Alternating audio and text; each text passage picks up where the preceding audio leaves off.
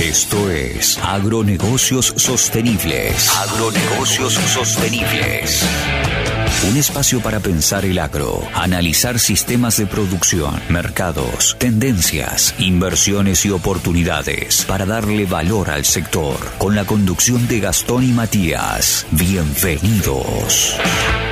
Buenas, buenas, bienvenidos. Capítulo número 11 eh, del podcast.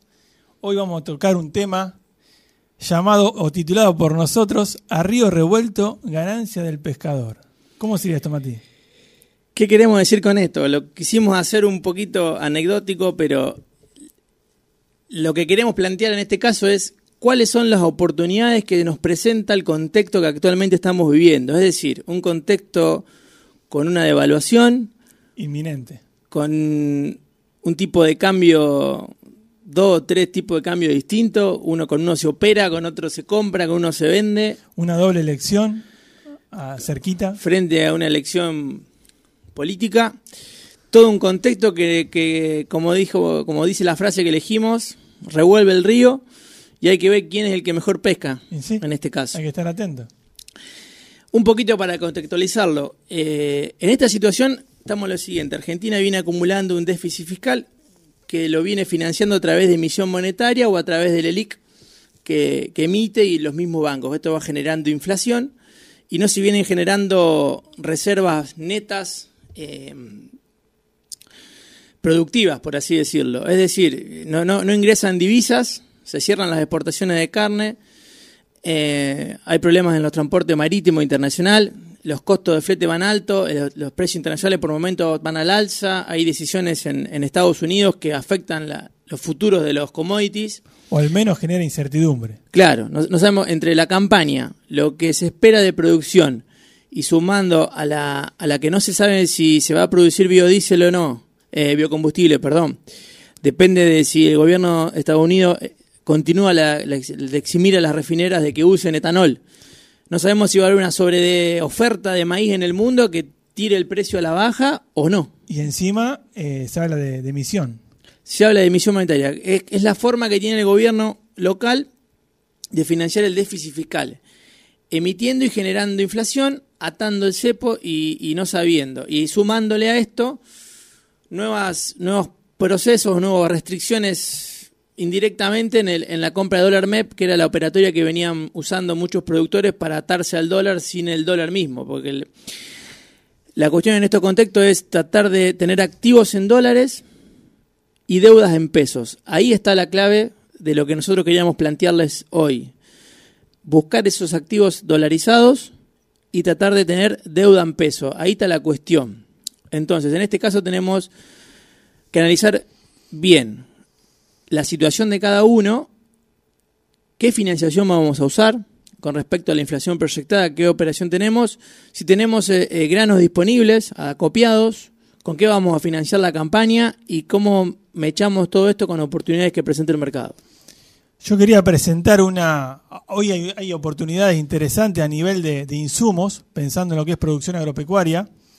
Eh, Pensemos que los insumos en lo que es maíz y soja están representando, sin tener en cuenta el costo del arrendamiento, representa entre el 50 y el 60% del costo total. Entonces, si nosotros logramos especificarlo con una buena tasa, estaríamos teniendo gran parte de nuestra producción bajo este mecanismo. Eh, para darles idea, tenemos tres grandes opciones. Una son las tarjetas agro, que están moviendo una buena, una buena cantidad en esta, en, esta, esta época.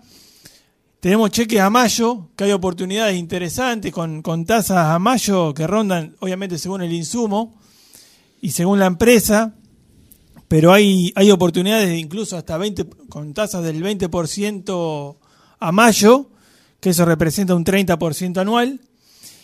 Y, y, bueno, después hay opciones de canje que lo vamos a desarrollar un poquito más tarde, pero pensando en esto que estoy diciendo de la tasa del 30%, viendo eh, la cotización ROFEX, futuro de dólar. Así es. Hoy estamos teniendo un dólar eh, disponible, sería agosto a 98 pesos alrededor, contra un dólar... Siempre hablando del oficial, ¿no? Claro, siempre oficial. Contra un dólar abril-mayo a 136 en promedio. Esto da una brecha de un 40% casi, 39%, y esto lleva 49 anual, o sea... Si nosotros, si nosotros analizamos, analizamos la diferencia de lo, del dólar hoy al dólar a mayo, nos da una tasa una tasa del 39, que si la anualizamos hace del 49. O sea, el 49% anual tendríamos, siguiendo un alineamiento anual de, de, evaluación, respecto a una financiación, ¿con qué tasa? En 30.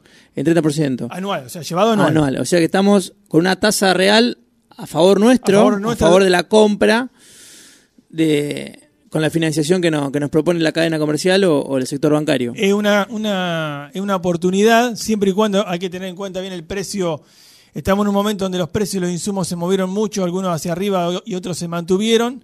Tener en cuenta cuáles, cuáles están en precio a pesar de la tasa y posicionarnos ahí.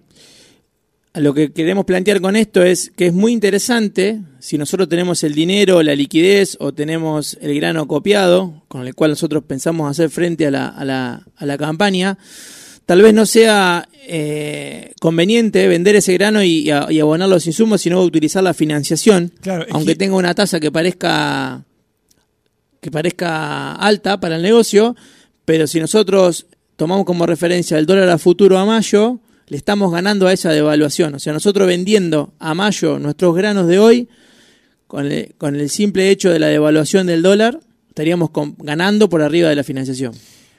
Es, para tenerlo en cuenta, o sea, la, el Una consejo, lo, que estamos viendo hoy a nivel de mercado, que no conviene liquidar, no conviene canjear granos por, por insumos, sí conviene especificarlo.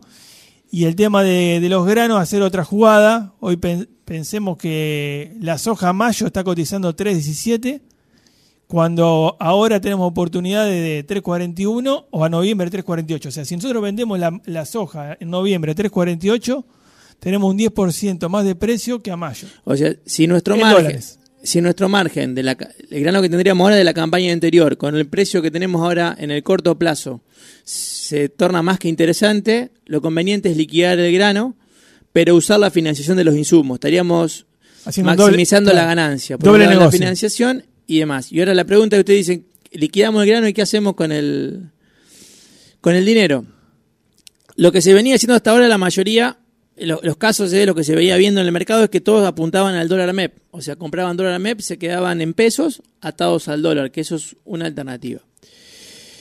Ahora, eh, el otro día se nos presentó un caso con un, con un cliente particular que nos hizo una consulta, donde también haciendo referencia a este contexto de doble de tipo de cambio, donde se encontró que él presta servicios agropecuarios, de cosecha básicamente, y donde se encontró con una oportunidad de cambiar su unidad, su cosechadora básicamente, y se la tomaban en pesos al valor de tipo de dólar oficial.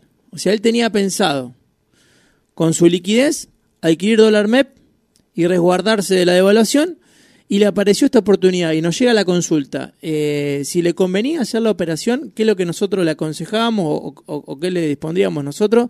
O no, porque él tiene una máquina relativamente nueva, no tenía necesidades mecánicas de cambio, pero apareció la oportunidad donde, una, donde él se encontraba que con una determinada cantidad de pesos, en la compra de esa máquina tenía un 80% más de poder adquisitivo frente a pararse al dólar MEP.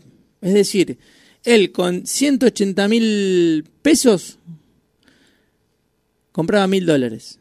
MEP, ¿no? Más o menos. Pero esos 180 mil pesos puestos en la máquina eran mucho más de esos mil dólares. Eran 1.800 dólares prácticamente. Entonces se encontraba en esa disyuntiva. Y ni hablar si la concesionaria le daba financiación. Entonces nuestra respuesta fue sí. En este caso te conviene porque vos tenés una liquidez en peso que te estás capitalizando en una, en una herramienta que vos vas a usar para generar y te ganás vida útil.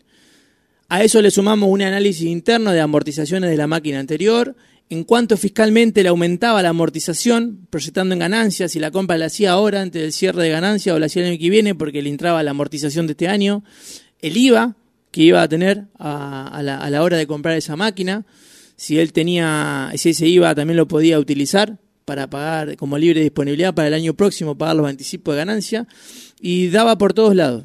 O sea, por todos los cuestionamientos que lo, convenía hacer el negocio. Entonces hay que estar parado arriba de la lancha. Exactamente, hay que estar viendo dónde aparecen y investigando un poco eh, los insumos importados se manejan todo al dólar oficial. Entonces acá, atento, aquellas personas, aquellos productores que tengan intenciones de hacer una adquisición, siempre buscar lo que es directamente importado. Bueno, gente, esperemos que le hayamos aportado alguna idea, que aparezcan esas oportunidades, que hagan los mejores negocios posibles. Y si no las encuentran, nos contactan y se las encontramos. Muchísimas gracias. Hasta luego. Esto fue Agronegocios Sostenibles. Sumate a este espacio a través de nuestras redes. Nos vemos en una próxima emisión.